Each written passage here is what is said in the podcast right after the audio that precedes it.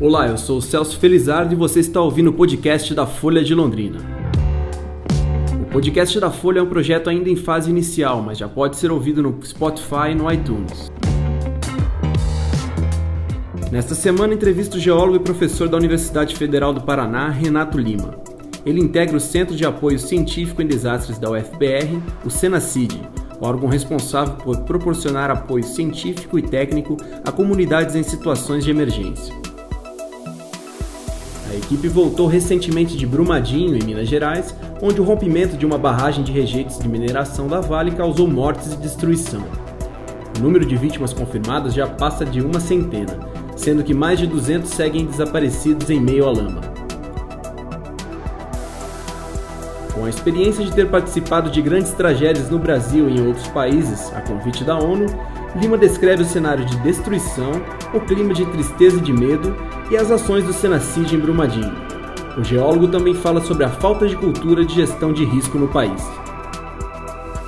Qual foi o cenário encontrado lá? Como é que você pode descrever para a gente, para os nossos leitores, né, o que o senhor viu lá? Olha, o cenário é um cenário de total transformação. Eu coloquei assim, houve uma mudança de paisagem. Você via uma região de uma maneira e você vai no dia seguinte e essa região é totalmente diferente. Aquilo que era uma região de vales e montanhas é uma grande planície de lama. Essa planície toda de lama marrom é, é uma, uma paisagem estranha, né? É, ela é um deserto de lama no meio de uma paisagem montanhosa, verde, ondulada, é, fértil e de total devastação. Esse fluxo de lama teve uma eh, capacidade destrutiva muito elevada. E nós classificamos quatro níveis de capacidade destrutiva, fizemos o primeiro mapa de capacidade destrutiva, ainda não tivemos nem o tempo de publicar, mas ele foi entregue aos bombeiros que utilizam para o resgate e também para a Secretaria Nacional de Defesa Civil para a organização da resposta. É, então, um cenário total de devastação, é, e um sentimento na cidade, é, eu diria assim, é, é, é uma cidade triste, sabe? As pessoas todas da cidade ou tiveram uma perda na família, um amigo, alguém da sua rua. É uma cidade triste. Você não, não, não, não tem lugar que você não perceba um ambiente de tristeza na região. Né? Perplexidade e tristeza, as duas coisas juntas são bastante visíveis. De outro, de outro lado, a resposta ao desastre, uma, uma resposta de grande porte, com todos os órgãos do Estado, do governo do Estado de Minas, que assumiu a liderança, a coordenação geral da crise, com o apoio do sistema do governo federal, então as várias agências da Secretaria Nacional de Proteção e Defesa Civil, coordenando a sala de coordenação dos órgãos federais. Lá estavam presentes a Agência Nacional de Águas, o IBAMA, a Polícia Federal fazendo o seu trabalho, é, o Serviço Geológico do Brasil, o Centro de Apoio Científico em Desastre, Senacid, também nessa, nessa sala de coordenação dos órgãos federais. É, os órgãos de Estado todos mobilizados, bombeiros de vários lugares do Brasil, uma ação é, extraordinária, heróica dos bombeiros de Minas, com apoio de bombeiros de, do Paraná. Nós é, encontramos três dos nossos bombeiros lá ajudando, os bombeiros do Rio de Janeiro, os bombeiros do Espírito Santo, é, de vários estados brasileiros, trabalhando dia após dia numa situação bastante difícil. Eu acho que vale destacar esse, esse esforço dos bombeiros, mas todo um conjunto de pessoas organizações não governamentais da região também apoiando, oferecendo alimentação para as pessoas, para as próprias equipes de resposta ao desastre. E é, o trabalho incessante de helicópteros, veículos, um controle muito rígido do, do, que se chama de zona quente, que é a zona atingida pelo fluxo de lama, então o acesso não, não é permitido, né, duas linhas de barreiras apenas com autorização. E, esse é, é, o cenário é, nesse momento lá em, em Brumadinho. É, Renato, essa questão da, das barragens, né? Hoje. Ah, deixa eu. Opa, desculpe, por só, favor. só fazer mais um comentário. Uhum. Não, é, e medo. né? Uhum. É, perplexidade, tristeza e medo. Né? O medo da, de, de, do que pode acontecer, medo das outras barragens, o medo de barragens em outros lugares, é, um, um sentimento de medo. Mas de, Uhum. interrompi aí na pergunta. Não, não, era exatamente isso que eu ia perguntar, professor. Lá tem muitas barragens, né? Até acho que eu vi uma reportagem sobre Congonhas, né? uma cidade que convive ao lado de barragens. Acho que esse, é não, é, não é só um caso, né? Como é que é esse sentimento, né? Deve ser muito medo mesmo, né, professor?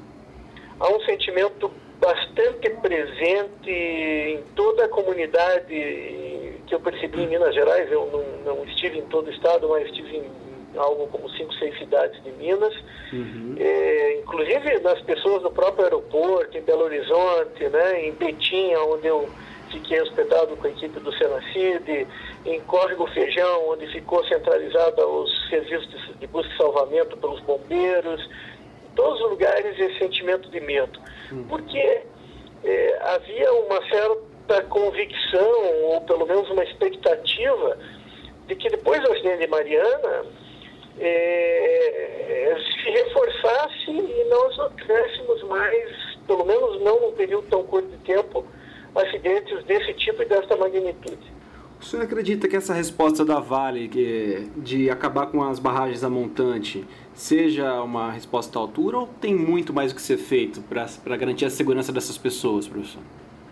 Olha, eu, eu acho assim, nós estamos nesse primeiro momento, não se passou ainda está completando, vai completar uma semana, né? Uhum. Eu acho que nós vamos é, revisar todos os nossos procedimentos, é, nacionalmente, estadualmente, é, em relação à segurança de, de, barragens de todos os tipos. Uhum. É, eu não, não, não penso que isso vai ficar restrito à Vale do Rio Doce. Eu acho que todos aqueles que são responsáveis por barragens, neste momento, estão fazendo suas avaliações, ou vão contratar, ou estão reunindo suas equipes técnicas, é, porque é, é, um alerta né, para toda a sociedade brasileira e, e até fora do Brasil. É, o, o, risco é muito elevado associado a, a, alguns tipos e alguns, alguns volumes, né, é, tanto de água como de rejeitos, que são armazenados em barragens. Nesse caso, o número de vítimas aí da ordem de duas, três centenas é, uhum. é são vítimas de uma guerra né, é. né, que ocorre em 10 Então é, um, é um, uma taxa de risco muito elevada. Eu, eu acredito que nós vamos passar por uma revisão, por uma readequação. É, sem, sem, é, tem que passar um pouco de tempo para que as coisas se estabilizem de uma maneira organizada para a melhoria. E eu acho que nós vamos percorrer esse caminho aqui no Brasil. Professor, no Paraná, o senhor tem conhecimento de alguma barragem ou alguma obra que possa trazer um risco de, dessa magnitude para as pessoas aqui, para os paranaenses? O Paraná tem diversas barragens, a maioria delas de outros tipos de barragens. Né? Uhum. Né? Não há nenhuma ação que a gente faça, não há nenhuma estrutura que a gente implante que seja de risco zero. Uhum. É uma questão, quem trabalha com risco, e nós trabalhamos com risco a vida inteira, é, esse é um, conceito básico na área de risco. Não há nada que a gente faça com risco zero. Entretanto, eu não, não tenho conhecimento de situações que, que, que, que, que necessitem de ação urgente ou, ou que mereçam um, uma postura alarmista eh, em relação à segurança das nossas barragens. Ocorrem situações de barragens que são construídas de forma uh, improvisada, irregular, pequenas barragens agrícolas, etc. E isso merece uma, uma observação, um conhecimento, uma avaliação. Eu acho que as pessoas que, que têm esse tipo de situação já estão eh, eh, percebendo a situação de risco em que se encontra e, buscando as formas de, de, de, de fazer a sua adequação. Renato, quando a gente fala em gestão de risco, em planos de emergência, evacuação, né, é, ali parece que ficou claro que uma sirene não tocou, né, as pessoas reclamaram disso. É, como é que você vê isso em nível nacional? Assim, será que ainda falta? Fica uma impressão assim para a gente que é leigo que ainda falta uma cultura disso, de protocolos para agir em situações assim, ao contrário, por exemplo, de países né, do Japão, por exemplo. Como é que você vê essa cultura no Brasil? Olha, é, falta, né? falta uma, uma preparação cultural e falta também a preparação prática. A maioria das situações não tem esse, não tem o plano e não tem os equipamentos. E se tem, as pessoas não sabem o que significa. Às vezes pode tocar a sirene e a pessoa não saber o que significa. Né? Que também não servirá. Mas também observo, Celso, que neste caso o fluxo é, ele atingiu uma velocidade muito alta. Nós, a equipe do Senacic calculou a velocidade com uma velocidade de 8 a 12 metros por segundo, com uma capacidade destrutiva no, no, nos seus primeiros dois níveis. Nós calculamos capacidade destrutiva de nível 4 no, na primeira parte, na parte superior da barragem, nível 3 numa parte intermediária, nível 2 mais abaixo no córrego do Feijão e nível 1 até a foz. Nos níveis 2, 3 eh, e 4, é, não oferecendo a menor chance para as pessoas que estavam no alcance do fluxo de lama e de rejeito. Não, não, depois que o fluxo se encontrou no, no, no, alcance visual, só se estivesse muito longe para a pessoa conseguir é, se mobilizar. Então, hum. fluxos como esse, eles são muito rápidos. Levou 10 minutos entre uh, o rompimento da barragem e a chegada da lama na foz do córrego do Feijão. Esse sistema ele funcionaria já para as porções médio e inferior do córrego do feijão, porque daí você tendo um alarme lá na barragem, conseguisse transmitir esse alarme para as porções inferiores da bacia, essas pessoas sim poderiam ter saído. As informações até agora foi de que não houve esse, esse alerta, né? E se, se tivesse ocorrido, poderia ter salvo as, uh, muitas pessoas na porção inferior é, do córrego do feijão. Essa questão também da, da barragem estar um nível acima da onde está construído a parte administrativa, né, da onde os funcionários trabalhavam ali, é, causa estranheza, professor, ou não? É comum? Não, eu já, já vi em outros, em outros locais é, esse tipo de situação. O, o, muitas vezes a vila, né, ela fica a montante, mas algumas vezes fica fica ajudante. Uhum. É, em algumas situações é até interpretado como uma demonstração de confiança no projeto, né? Uhum. É, onde os próprios construtores e, e, e, os que fazem o manejo estão é, ali demonstrando que confiam plenamente naquela, naquela estrutura. Agora, o, nós temos essa visão conceitual de que não existe risco zero, então a gente não deve facilitar. Isso é uma coisa que, mesmo para um, um acidente menor, geraria um prejuízo bastante significativo nessa vila administrativa que estava logo abaixo. Eu estive no local da vila administrativa, eu estive no local do rompimento, eu estive em todo o local do beneficiamento de minério, na ferrovia que foi destruída. É, a perda é muito grande em termos de, de, de é um volume muito grande de, de, de rejeito e de solo remobilizado, lama é, gerando essa perda enorme em termos de, de, pessoas e uma perda enorme em termos de equipamentos, de capital, de áreas agrícolas que foram atingidas. É, eu realmente não tinha visto tantas vítimas fatais num desastre desse tipo. É, Renato, uma coisa também que, que chama atenção é a questão da, da fiscalização. Você acha que temos ainda muito que avançar ou existem brechas? Celso, eu, eu vejo da seguinte forma: nós passamos no país por ondas que são cíclicas, né? Uhum. Então, num determinado momento, a gente diz assim: não, não, não precisa mais serviço público de fiscalização, isso é um exagero, etc.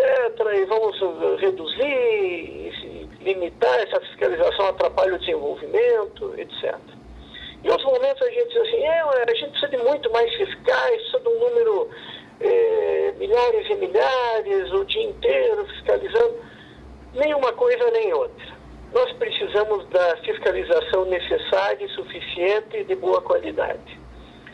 É, o país, para seu segurança da sua população, ele precisa ter todas as atividades fiscalizadas, com, com o, o rigor da lei e com a qualidade necessária para garantir essa segurança.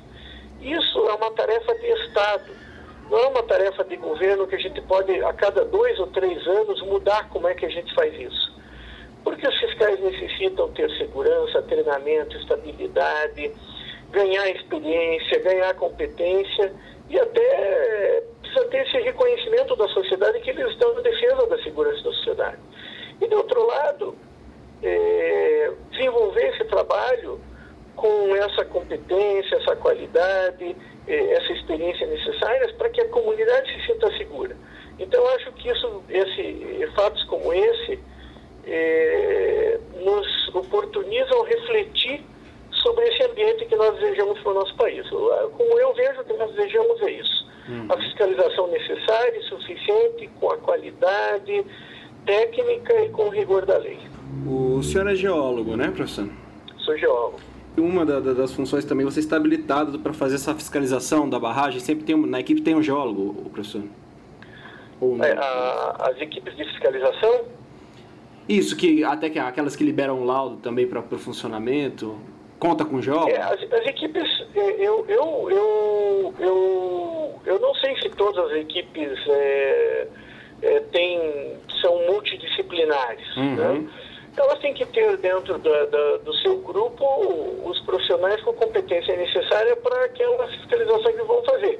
Porque as barragens são de tipo, no caso de barragens, né, são de tipos diferentes, outras estruturas também são de pontes, é, túneis, etc., também exigem especialistas que conheçam aquele tipo de, de estrutura. Uhum. É, mas normalmente eu recomendava que sejam equipes multidisciplinares. Elas reúnam conhecimentos de engenharia, de é, estruturas, de geologia, é, de forma que a população possa ter um atendimento mais completo. Eu comentei isso agora porque entre aquelas prisões que tiveram de funcionários da Vale, acho que estava um geólogo Acho que um deles. Eu acredito que sim. Eu, eu não uhum. pude acompanhar a imprensa é.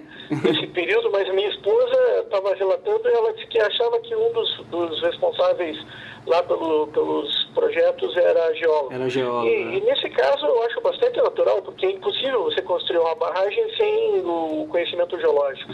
Você tem que conhecer todo o substrato, as, as capacidades estruturais, as capacidades de carga, porosidade, eh, as rochas que estão, e é, é imprescindível o conhecimento geológico. Como é imprescindível o conhecimento do engenheiro estruturalista, o engenheiro especialista em barragens, etc. Uhum. É o que eu ia, o que eu ia comentar com o senhor, que é uma responsabilidade tanto assinar um laudo desse, né, professor? É uma enorme responsabilidade, né, Celso? Eu, eu, eu vejo assim, nós temos que ter o bom senso agora né, de, de conseguir se, separar, né, a gente fala aí o joio do trigo, né, mas de conseguir separar o profissional correto, aquele que utiliza as técnicas adequadas, as metodologias adequadas, faz o trabalho competente, de eventualmente um ou outro que, que, que cometa algum deslize. Mas uma coisa que nós temos que considerar nesse momento com prudência é assim, nós não temos claro qual foi a causa. Né? Até porque a prioridade nesse momento está na, fase de busca e salvamento. Né? O salvamento praticamente já terminou, mas a fase de busca é, e resgate né, continua. E aí eu, eu até acredito que nunca vai se, se encerrar, porque eu acho que uma boa parte das vítimas não vão ser encontradas. Professor, você acredita que uma recuperação daquela região ali possa levar quanto tempo?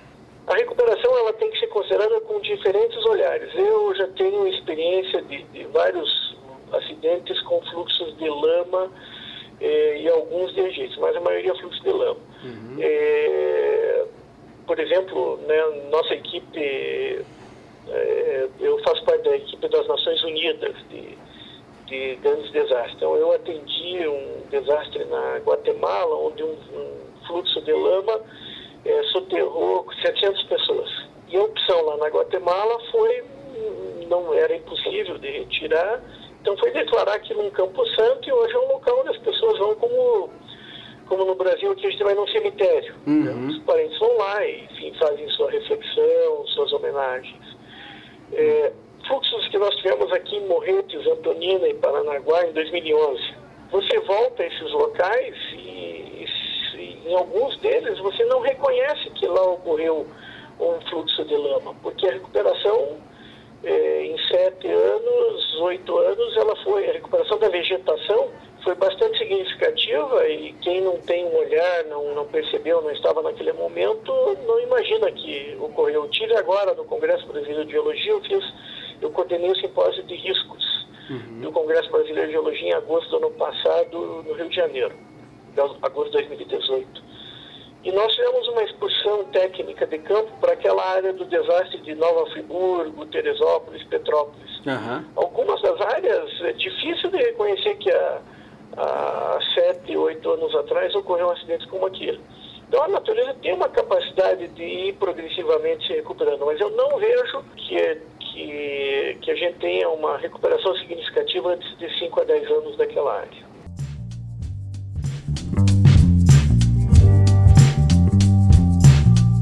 Você ouviu o podcast da Folha de Londrina com Renato Lima.